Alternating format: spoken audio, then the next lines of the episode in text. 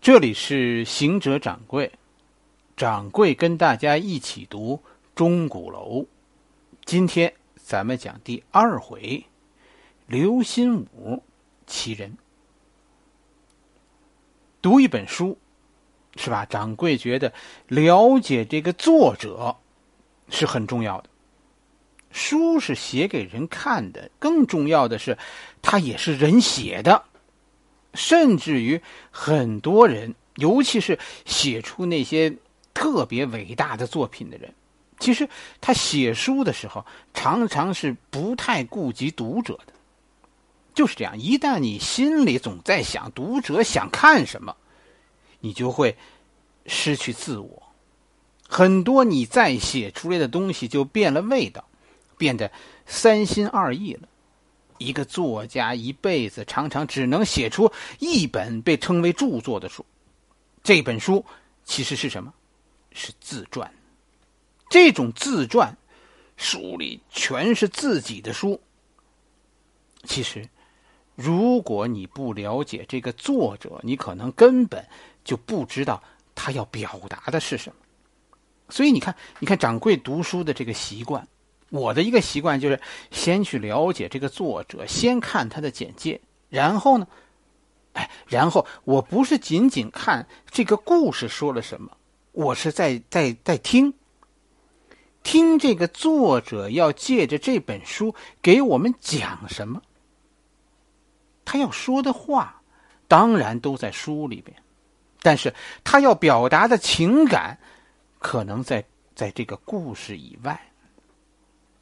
我推荐大家，啊，读一本书之前，哎，先去了解这个作者。刘心武先生啊，现在还健在，我觉得差不多，他应该应该快八十了，是吧？老先生岁数很大了。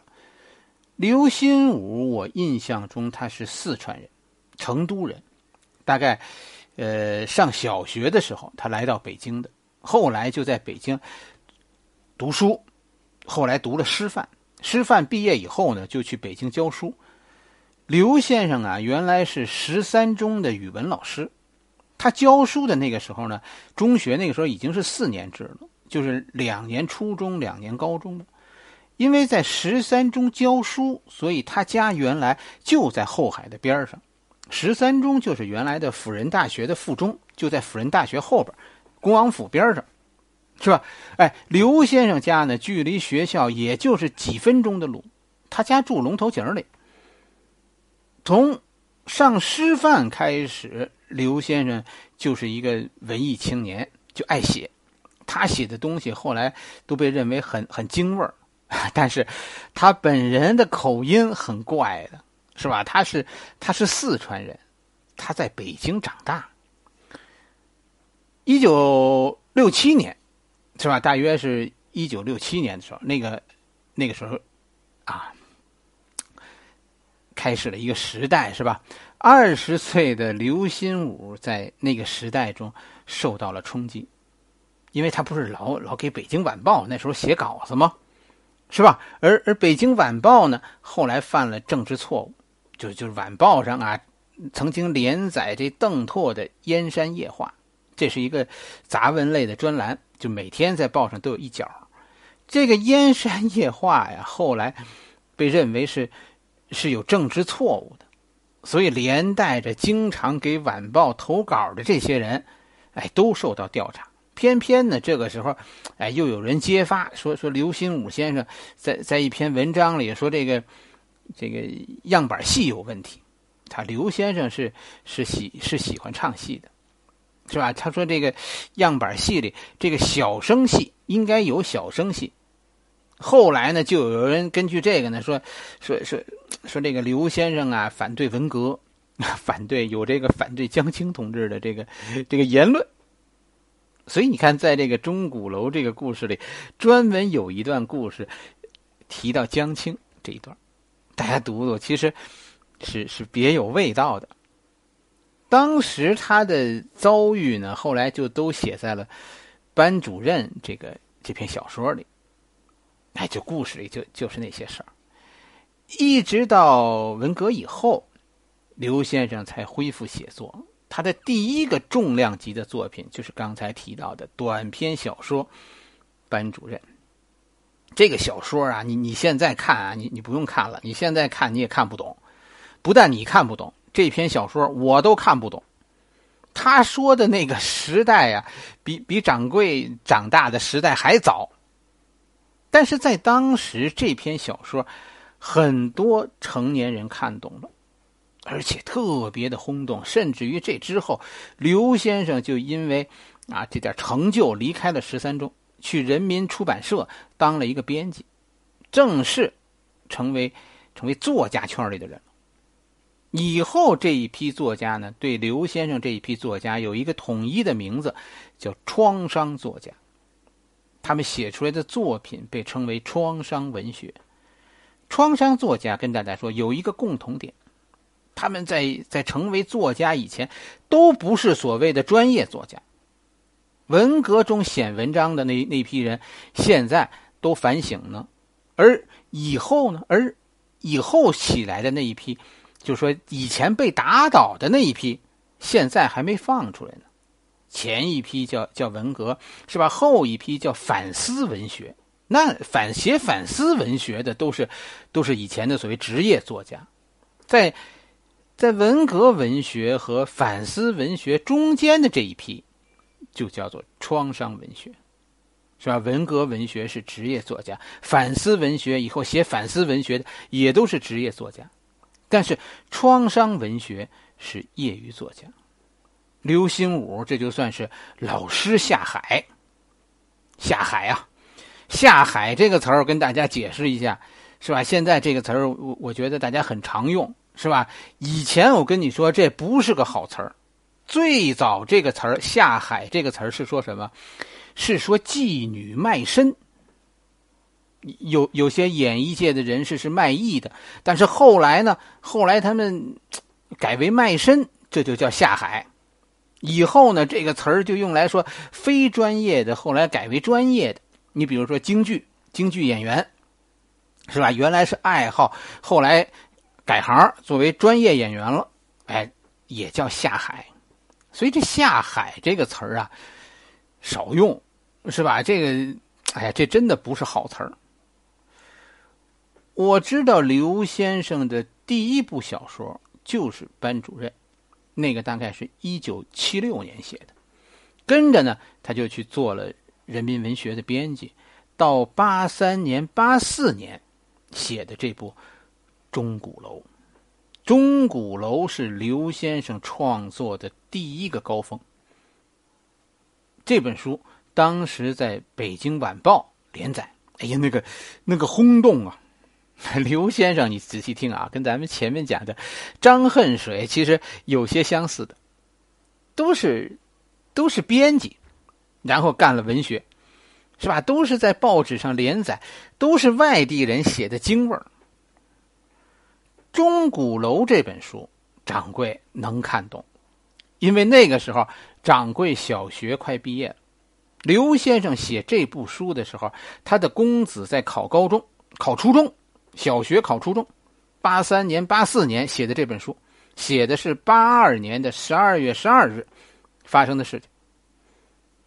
这部书后来评价很高，得了好多奖，是吧？有这部书垫脚。一下子，刘先生就成为当时中国的顶级作家，甚至于刘先生跟着就做官了，做了人民文学的主编，好像是啊，我我我印象不是特特别深刻了，好像是人民文学的主编，反正我印象中是个是个老大的官儿。刘先生，我跟你说，这个人啊，真的是一个是一个好人，人特别的和善。但是这个人，我跟你说，性子特直，他就不是做官的人。后来呢，因因为他领导了这个刊物，是吧？人人民文学发表了一篇涉及宗教的文章，叫《天葬》，是吧？关键是他是他是人民文学的主编，这个杂志具有官方性质。他在上面说的这个宗教问题，这本身就是不应该的。这个很危险的，不是说这这个文章里说的是不是事实，这不是问题的关键，而是说有些事情啊，咱咱们不应该说，更不应该在人民文学上说，好像有有表态是吧？代表政府表态的意思在里边。可是刘先生他就是一个文人，是吧？他的这个政治嗅觉啊，真的是太平民了。就是这样，刘先生觉得这是纪实，是吧？小说应该给岁月留痕嘛。这“岁月留痕”这句话的出处，我最早就是听刘先生说的。至于说刘先生是听从哪儿听来的，那我就不知道了。是吧？刘先生自己写东西是为岁月留痕。后来他领导一个刊物，也要这样做。于是，《人民文学》刊登了那篇纪实文学。可是呢，当时就有人认为，这篇文章记录的是阴暗面，又正好遇到当时西藏啊这个不太稳定，所以这个这个主编呢，刘先生没当几天。就下课了，你就想这件事儿嘛。八四年是吧？他他的公子跟我一起考考中学，是吧？考完他儿子就去别的学校了。那个时候，刘先生还没出事儿呢，是吧？就还还开始写这本书，写完这本书，可是等到等到掌柜上初二，初二初二的时候开始有奥数课，是吧？在那课堂上，我我我才再次遇到他公子的时候。那个时候，他爸爸已经下课了。以后，刘先生就当了作协的什么人，反正就就在家开始写作了。他的故事里啊，在《钟鼓楼》这本书里提到的好多事儿，我听着都特别耳熟。你比如说，他故事里有个有个小儿麻痹，是吧？提到有个有个小孩是小儿麻痹这件事儿，我跟你说，那就是我们的同学。我们原来有个同学是小儿麻痹。好多这种特别细节的事儿啊，刘先生写的都是身边的事儿。如果以以这个为岁月留痕来来总结刘先生，我觉得真的是恰如其分。这个钟鼓楼发生的故事可能是虚构的，但是这个故事中的人物都应该是有原型的。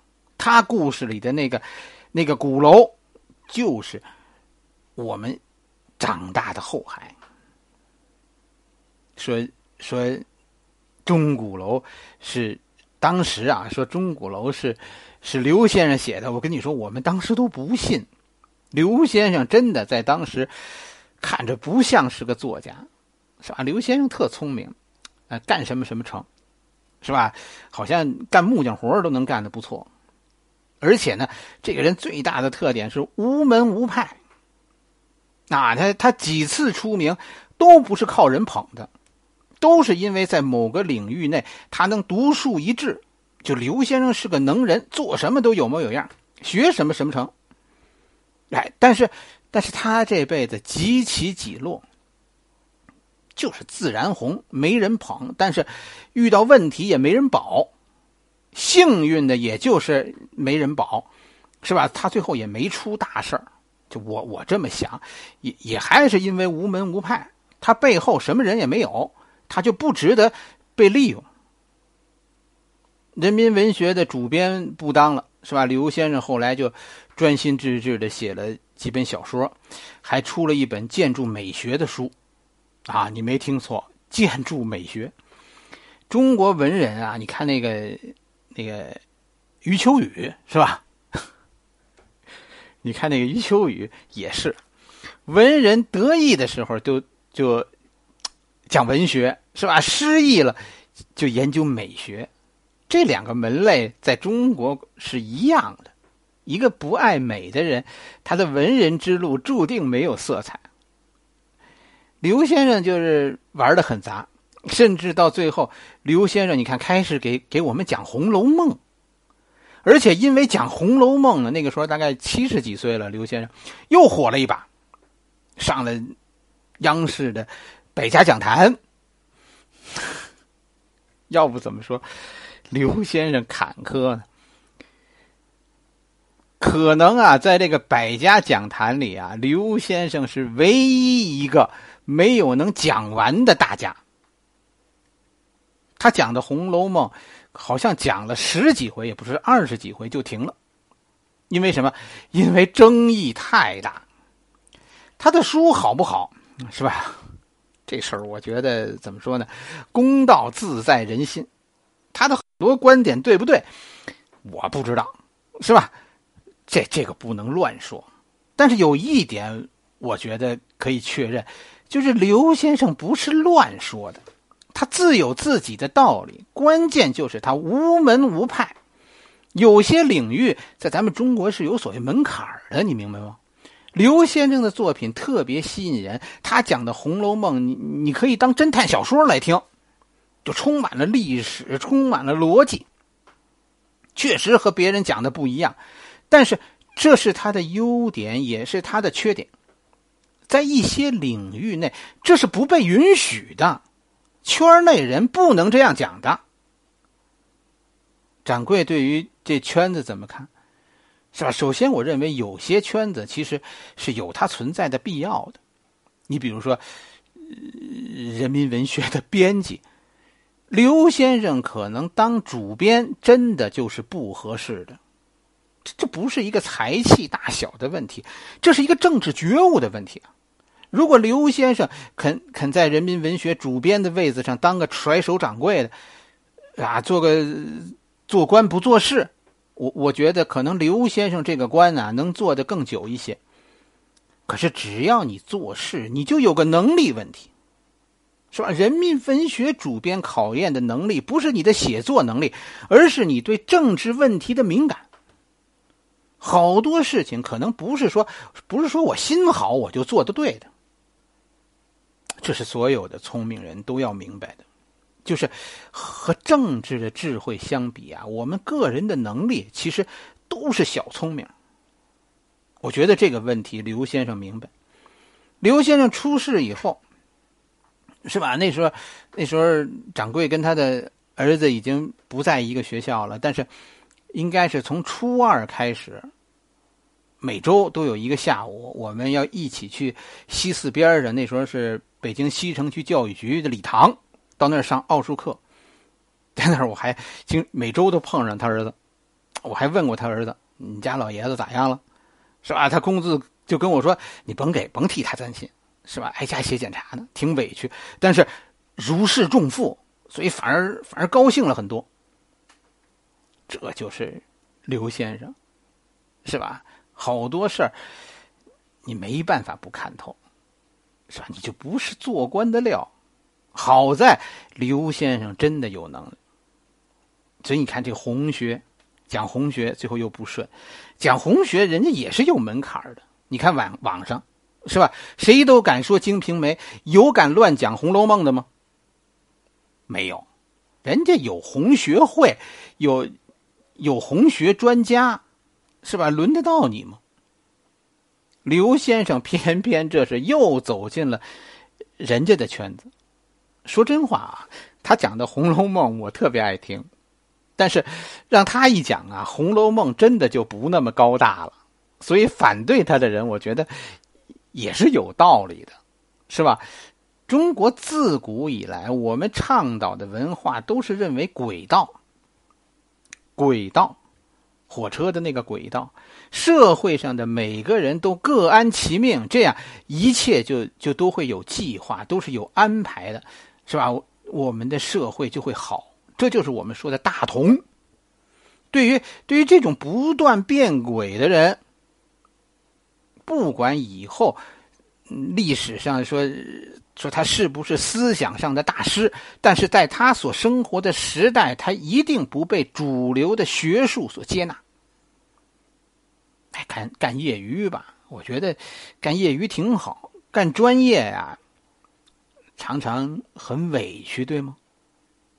可以肯定一点，刘先生是个非常非常聪明的人。他的写，你看他，他这一辈子就在因为聪明，在不断的变轨。他这他写作，他做作家，他是什么？他是以一个老师的身份去写作，然后呢，然后以一个作家的身份去做官，跟着呢，又从一个文学的视角去去讲建筑。再从一个一个作家的角度去去阐述学术，真的是佩服他的聪明，是吧？人家那个脑子是怎么发育的？每一次他的转身，可能都是一次跳跃，每一次跳跃都都那么华彩。有一次这样的转身，我觉得这辈子就就很值得了，是吧？而刘先生这一辈子都在不断的转身。我们马上就要分享给大家的，是吧？就是就是这样一个人写的一本书，他充满了才气，充满了想象力。真的，大家可以有机会啊，一起听听刘先生讲的《红楼梦》，我觉得无边的想象。他的丰富的人生的阅历，他那种那种对对社会敏锐的观察力，甚至于可以称为洞察，那种无无所畏惧的阐述真理的坚定。这本书虽然给他的带来的前途最后不怎么实际，但是他留给我们岁月的痕迹，掌柜认为。清清楚楚，为岁月留痕。